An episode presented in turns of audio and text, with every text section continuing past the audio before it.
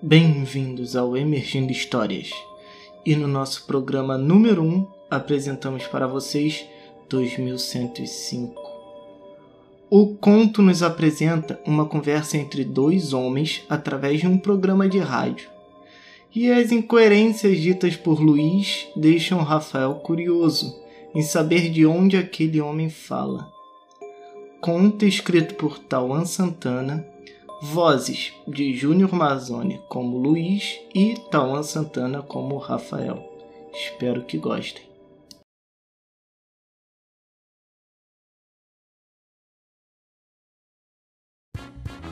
Boa noite, telespectadores, e estamos aqui mais uma noite com Rádio Pirata. E hoje recebemos uma ligação desde cedo e vamos ver se conseguimos contato novamente com ele. Oi? Você que tá funcionando? Que merda. Alô? Com quem eu falo? É, tá funcionando. Que maneiro. É, nem acredito que eu consegui botar isso pra funcionar. Depois de tanto tempo. Ah, está tudo bem, amigo? Ah, tudo ótimo. Nossa, é, nem acredito que tá funcionando. Também nem acredito que mais alguém teria um aparelho assim. Como assim, um aparelho assim? De onde você fala, amigo? Eu sou do setor 2. Setor 2? Mas que estado é isso? Cara, eu tô. Eu tô bem eufórico. Eu não achei que eu conseguiria fazer esse troço funcionar. É bem doido isso. Meu amigo, você não entendeu. De que estado você fala? São Paulo, Pernambuco, Curitiba, de onde?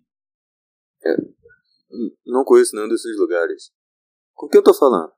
Somos a Rádio Pirata. Estamos no momento com mais de duas mil pessoas nos ouvindo. A, rádio?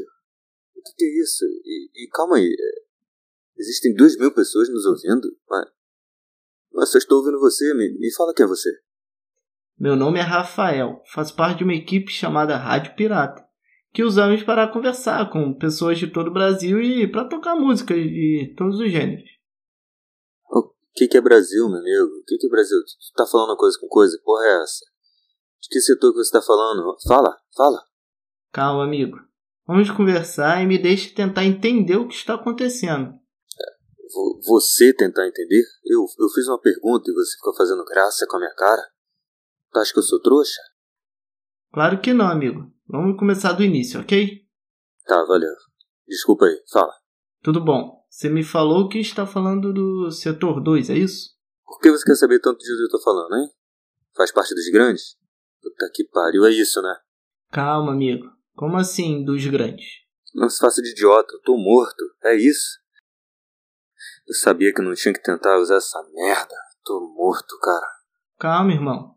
Posso falar um pouco sobre mim? Assim você fica mais confortável em conversar com a gente. Que tal? Aham. Uhum. Me chamo Rafael Souza.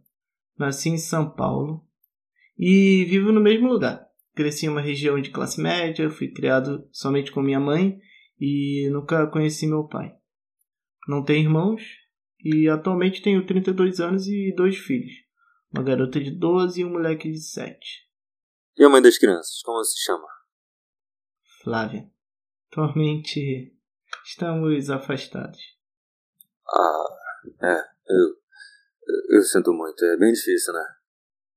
Muito. Mas eu entendo ela ter escolhido estar longe.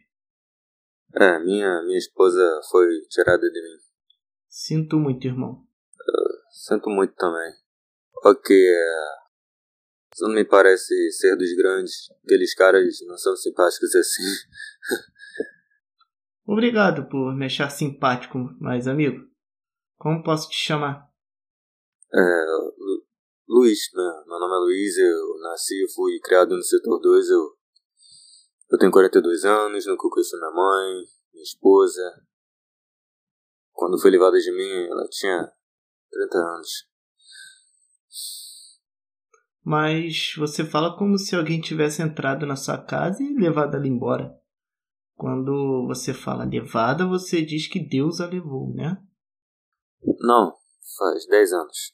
Os grandes mandaram seus urubus até minha casa e quebraram três costelas e levaram.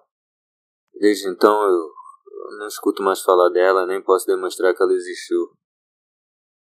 Ô, oh, oh, tá aí? Sim, sim, desculpa. Luiz, quem são os grandes? Eu não faço a menor ideia. Eu cresci ouvindo que nunca devemos fazer essa pergunta. Os grandes criaram tudo e nós só devemos obedecer. Luiz, de onde exatamente você está falando? Já falei, setor 2. Que coisa chata, porra. Eu só não te ignorei porque você fala como se não fosse desse mundo. E é bizarro. Eu sou obrigado a dizer a mesma coisa. E algo me diz que você não faz realmente parte do meu mundo. Quê? Como assim? Posso fazer umas perguntas sobre o seu dia a dia, Luiz? Ah, claro, é. Mas se fizer perguntas estranhas, não, não vou te responder. Prometo que não vou parecer estranho. São perguntas simples, tipo: o que você faz no seu dia a dia? Bem, é, acordo cedo, vou até a fábrica, preciso bater meu ponto antes de amanhecer. Bem cedo que seu dia começa, irmão. E o que você faz nessa fábrica? É, eu sou responsável por separação e distribuição de enlatados, né? E o que especificamente você faz? É, eu faço envio de alimentos, uma parte do setor 2, basicamente eu vejo quanto de alimento minha região vai receber naquela semana. E como é definida essa distribuição? Hum, fácil. Quem recebeu mais na última recebe menos na próxima vez. E se ela consumiu mais do que deveria? Ah, ela ficou uma semana sem alimento. Entendi. E depois do trabalho, como é seu lazer? Eu volto para casa, bem, é, normalmente, eu, mas eu comecei a vir para arrumar esse rádio, mas ninguém pode saber. Por quê? Você invadiu esse lugar? Mais ou menos, está abandonado, mas os urubus são treinados para não deixar ninguém na rua sem autorização. E como se consegue essa autorização? Fazendo o que eles mandam. Entregando quem tenta fugir, quem tenta roubar comida, quem tiver arma escondida. Essas coisas. Meu Deus. Você já entregou alguém? É, uma vez eu. Eu entreguei o meu vizinho. Por que você o entregou? Eu. Eu precisava, achei que eles me diriam o que fizeram com a minha mulher. E eles falaram? Não. Na verdade, quando fui perguntar sobre, eles simplesmente me ignoraram e me mandaram voltar ao trabalho. E o que seu vizinho estava fazendo? Estava lendo. Ele era meu amigo, mas. Eu falei que ele não deveria estar com aquele caderno, não era nosso. E vocês não podem ler? Claro que não. Leitura pode ser feita no trabalho, nas ordens do dia. Fora dali é proibido. Nossa. Afinal, o que seu amigo estava lendo? Eu não sei, era um caderno com uma bandeira verde e amarela, acho que tinha azul também. Não me lembro bem, já faz três anos. Mas eu ainda lembro de. Ainda lembro deles entrando na casa dele durante a noite. O que eles fizeram com seu amigo? Levaram ele, eu ouvi gritar, mas. Somos treinados desde a infância a não se meter quando ouvir gritos. Luiz, vocês vivem uma vida merda. Todos nós precisamos de liberdade para ler. E muito mais. Precisamos de liberdade para comprar comida, trabalhar para ganhar dinheiro. Isso tudo são coisas da humanidade. Liberdade para o ser humano. Esse, esse mundo que você vive é muito liberal, hein? Como vamos sobreviver se a proteção e alimentação dada pelos grandes? Morreríamos em menos de seis meses. Luiz, já ouviu falar no nome Rio de Janeiro? Rio de Janeiro? Já, já sim. Tem umas placas perto de onde moro com esse nome. Esse cara é bem conhecido pelo visto. Como assim, esse cara? É, bem, como eu disse, você não me parece ser desse mundo. Para mim você é de algum lugar fora dos quatro setores. Mas é impossível, não existe nada além dos quatro setores. Aí você me fala que mora em um lugar chamado São. São Paulo. Peraí, eu já vi isso escrito em algum lugar também. Luiz, você já tentou sair do setor 2? É proibido, é proibido perguntar qualquer coisa relacionada à existência de algo além dos setores que não seja setores adjacentes. Posso perguntar por que sua mulher foi levada? Ela, ela sempre falou em fugir dos setores. Eu, eu tentei convencer ela esquecer disso. Era doideira, mas algum vizinho ouviu sobre isso e entregou ela para os urubus. Vocês vivem na União Soviética? O que, que é isso, hein? É. Bem, foi um ocorrido histórico, onde um país inteiro se fechou para o mundo. Que doideira, não imagino ficar sem a, sem a shorda que vem do setor 4. Acho que ficaria doido. Pois é, cara. e o que é essa shorda? É, você realmente não é daqui. Tô gostando de você, hein? Shorda é uma bebida feita com plantas e álcool. É muito boa, mas no setor 2 tem muitas residências e fábricas, então as plantas para fabricar ficam localizadas no extremo norte, que é o setor 4. Se eles decidem se fechar, seria loucura, né? Seria mesmo, mas, Luiz, como você reagiria se o setor 2 se fechasse para o mundo? Cara, eu faria de tudo para fugir. Acho que eu não conseguiria viver sabendo que estou preso. Luiz, posso te contar uma história? Ah, beleza, conta aí. Eu adoro umas histórias. Há mais ou menos 80 anos, um pedaço do Brasil foi tomado por um grupo de criminosos. 80 anos? Já, já, já tem muito tempo isso, hein? Desculpa interromper, mas você falou dessa loucura em algum lugar fechado para o mundo. Quanto tempo faz isso? Ela foi criada em 1922 e dissolvida em 1991. Em 2022, a Rússia tentou retomar território para voltar com a União Soviética e se fechar novamente do mundo, mas isso não foi bem sucedido. E hoje estamos no ano de 2105.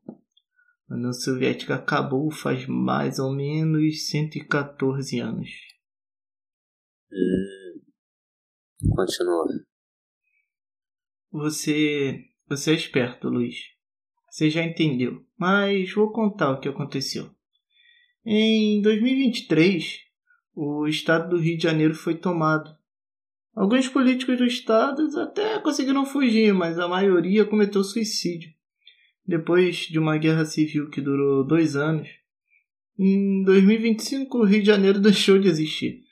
O presidente na época fez a retirada das Forças Armadas e abandonou o lugar. As rotas foram fechadas e ninguém mais tentou entrar. Alguns tentaram, mas foram mortos ou simplesmente sumiram. Rafael, você está me contando uma história muito louca.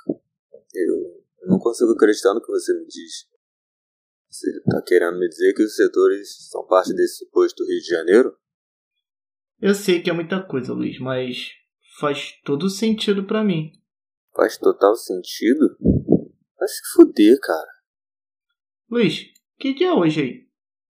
Estamos no dia 172 do ano 80, mas isso é pura coincidência. Você tá tentando me aplicar uma pegadinha, né? Eu falei da minha mulher para você e você tá rindo da minha cara. É isso, cara?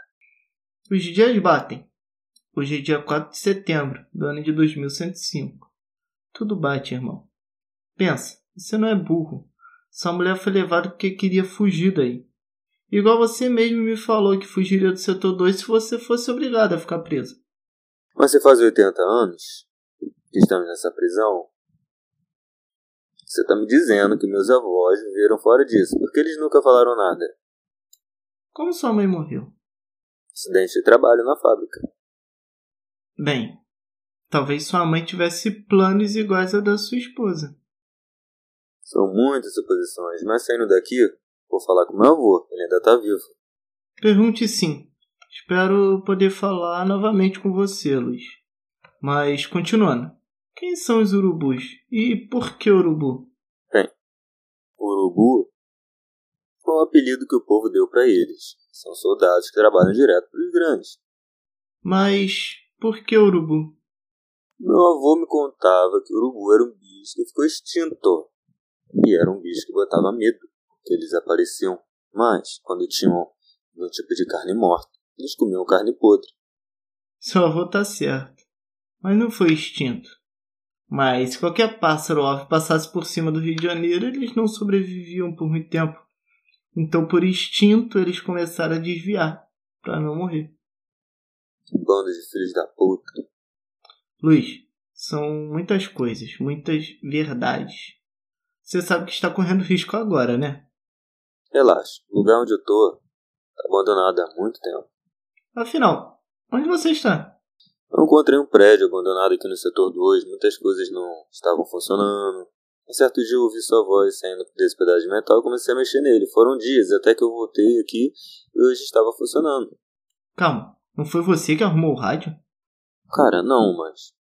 Não tem mais ninguém aqui. Pera. Pera. Quem é que tá aí? Hein? Sai daí. Sai Mata daí. ele, mata ele. Luiz? mata ele. Luiz, fala comigo, cara. Luiz?